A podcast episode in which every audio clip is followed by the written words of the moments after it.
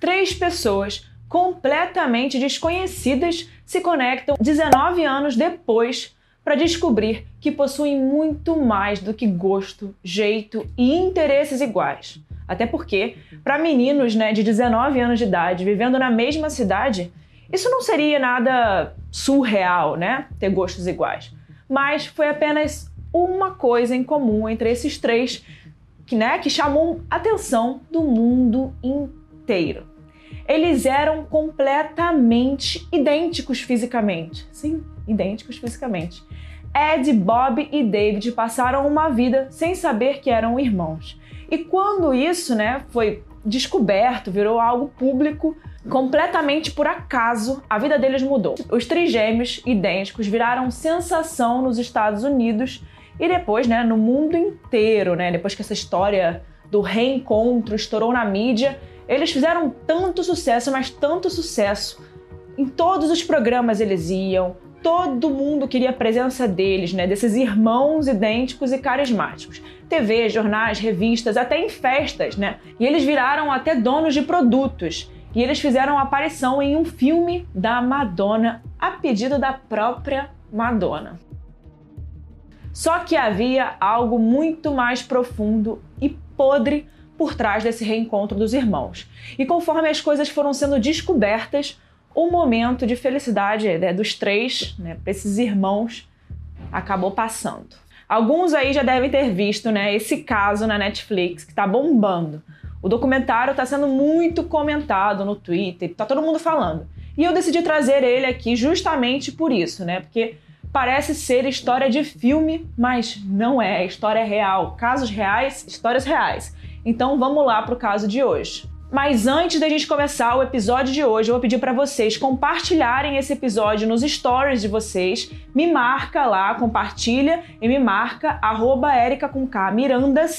E também, né, não deixa de avaliar aonde quer que você esteja escutando agora o podcast. Não deixa de avaliar esse podcast. Dá uma nota 5 aí, ou então compartilha com algum amigo aí no WhatsApp que vai gostar desse caso de hoje. Agora sim eu vou chamar a vinheta e vamos pro caso de hoje. Ah, esqueci de falar uma coisa. Também estamos com esse caso aí no YouTube. Então vai lá pro YouTube para assistir em vídeo o caso de hoje, tá bom? Não esquece, vai lá, deixa um like e se inscreve no canal do Casos Reais no YouTube.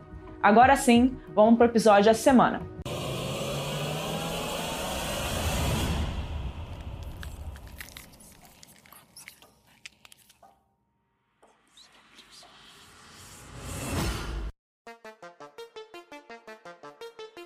Bob Sheffron chegou no seu primeiro dia na faculdade, né, numa faculdade pública de, uh, chamada Sullivan Community College, que fica numa pequena cidade perto de Nova York, chamada Lost Sheldrake. É no interior de Nova York mesmo, então é uma cidade pequena. Isso foi em 1980. Ele achou que as pessoas estavam meio doidas na faculdade aquele dia. Todos estavam chamando ele de Ed, abraçavam ele, cumprimentavam ele como se já conhecessem ele há muito tempo. Inclusive as meninas beijavam ele. E ele não entendia e não conhecia ninguém que estava cumprimentando ele. Era a primeira vez dele naquela faculdade. Ele chegou até a achar que podia ser uma pegadinha, né? Uma daquelas brincadeiras para os calouros, para quem acabou de chegar na faculdade. Até que um amigo desse tal Ed, né? Que ele, ele ficava sendo chamado por, pelo nome de Ed, o estudante Michael Dominitz foi falar com o Bob e perguntou se ele era adotado, né? Porque ele também estava achando aquela situação estranha. E se a data do nascimento dele era no dia 12 de julho de 1961, né? Após ele dizer que sim, né, para o Dominitz falar que sim, essa era a data dele, ele, ele falou que simplesmente acha que ele tinha um irmão gêmeo. E fazia sentido, né? Mesma data, mesmo rosto. E esse suposto irmão era Edward Gallant, mais conhecido como Ed, o melhor amigo de infância do Dominitz. Por isso que ele, na hora, já achou essa possibilidade, né? O melhor amigo de Ed, o Dominitz, teve essa ideia de colocar os dois frente a frente. E claro que o Bob acabou sendo convencido, né? Porque ele viu todo mundo na faculdade, todas aquelas pessoas chocadas com a aparência dele, né, encarando ele, e não podia ser somente uma pegadinha de colegial, né? E aí o Ed Galland não estava na faculdade naquele primeiro dia de aula, né? Porque ele tinha deixado, abandonado a faculdade no ano anterior. Então por isso que ele não estava lá naquele momento. Além disso, antes deles irem encontrar, né, os dois irmãos, botar de frente, o amigo ligou para a casa do Ed e contou o que estava acontecendo lá na faculdade.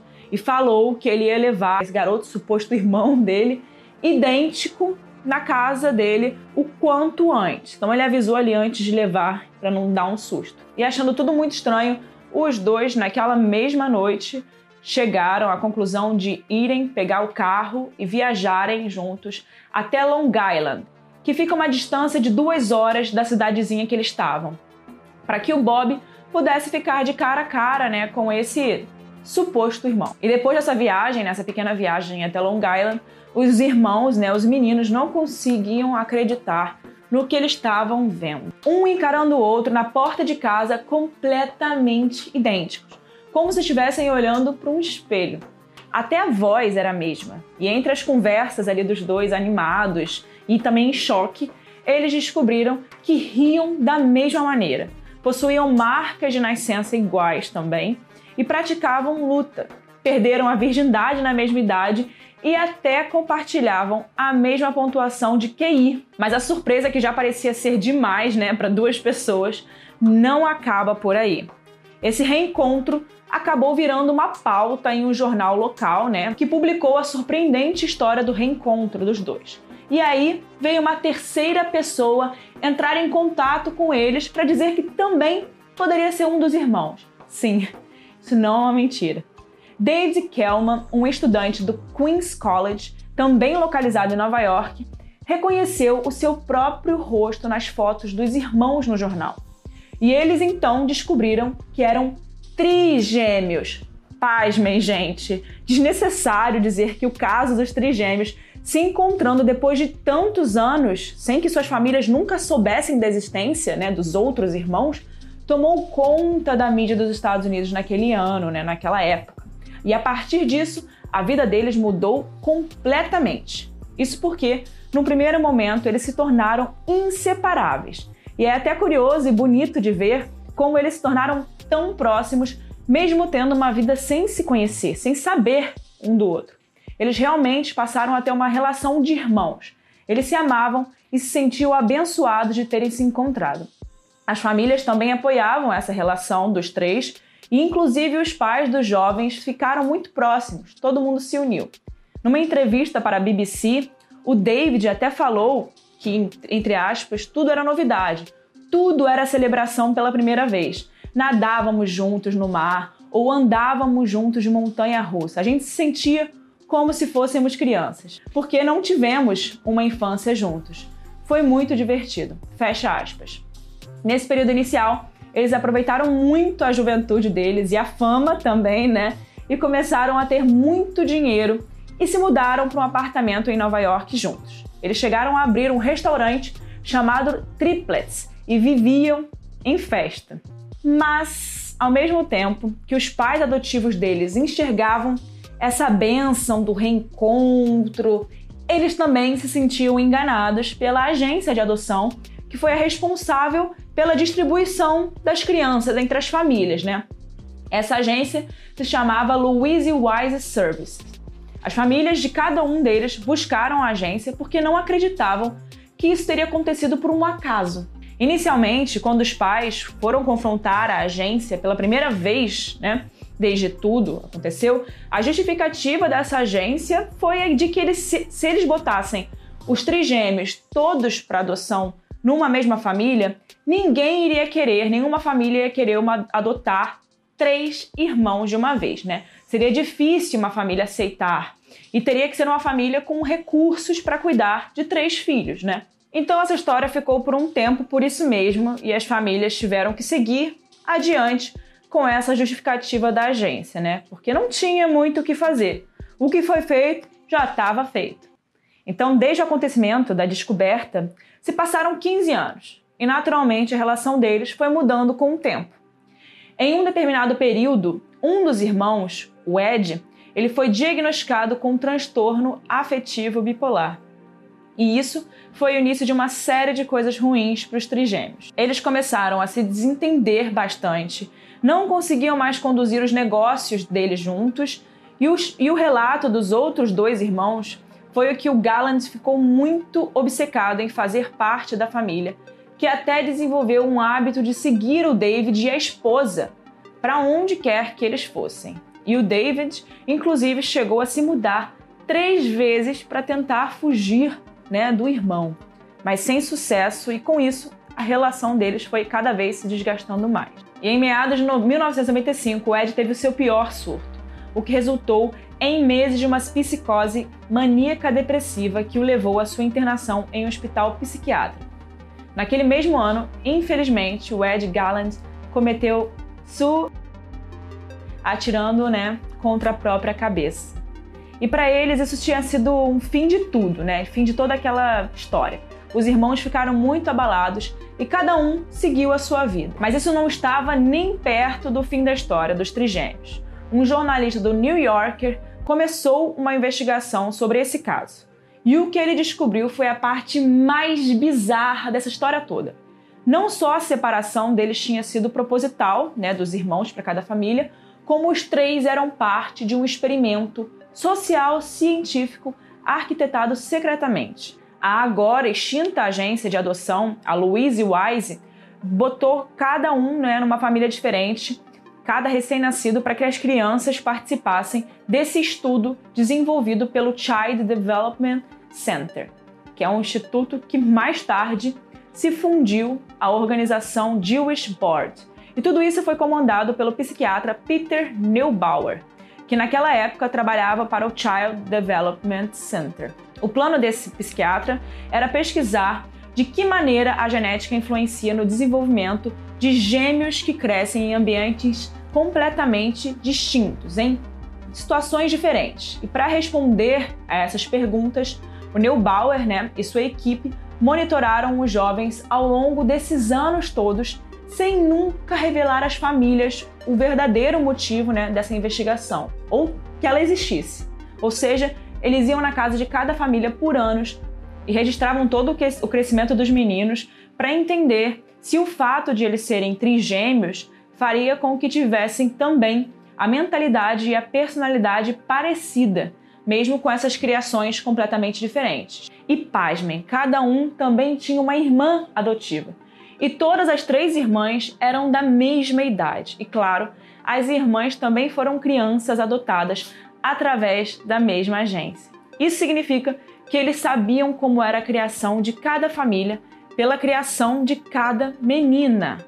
Entre aspas, eles me seguiam quando eu era bebê e quando eu era criança. Um dia disse minha mãe que eu não gostava de ter essas pessoas me fazendo perguntas o tempo todo. Fecha aspas. Disse Robert. Os pesquisadores diziam aos pais dele que a pesquisa era sobre crianças adotivas, não sobre gêmeos. Entre aspas, não sei por que decidiram fazer isso. Não consigo encarar como algo humano. Não se pode brincar com a vida das pessoas assim. Tínhamos que estar juntos e nos, e nos separaram por motivos científicos. Fecha aspas, disse Sheffran. Os trigêmeos não foram os únicos usados no estudo, pelo menos outros três pares de gêmeos por aí também foram separados logo no início dos anos 60. Um exemplo mostrado no documentário é o das irmãs Paula e Elisê, também adotadas na mesma agência nos anos 60, que só descobriram uma outra quando já estavam na faixa dos 30 anos. E ambas estudaram cinema e, e enfrentaram depressão ao longo da vida.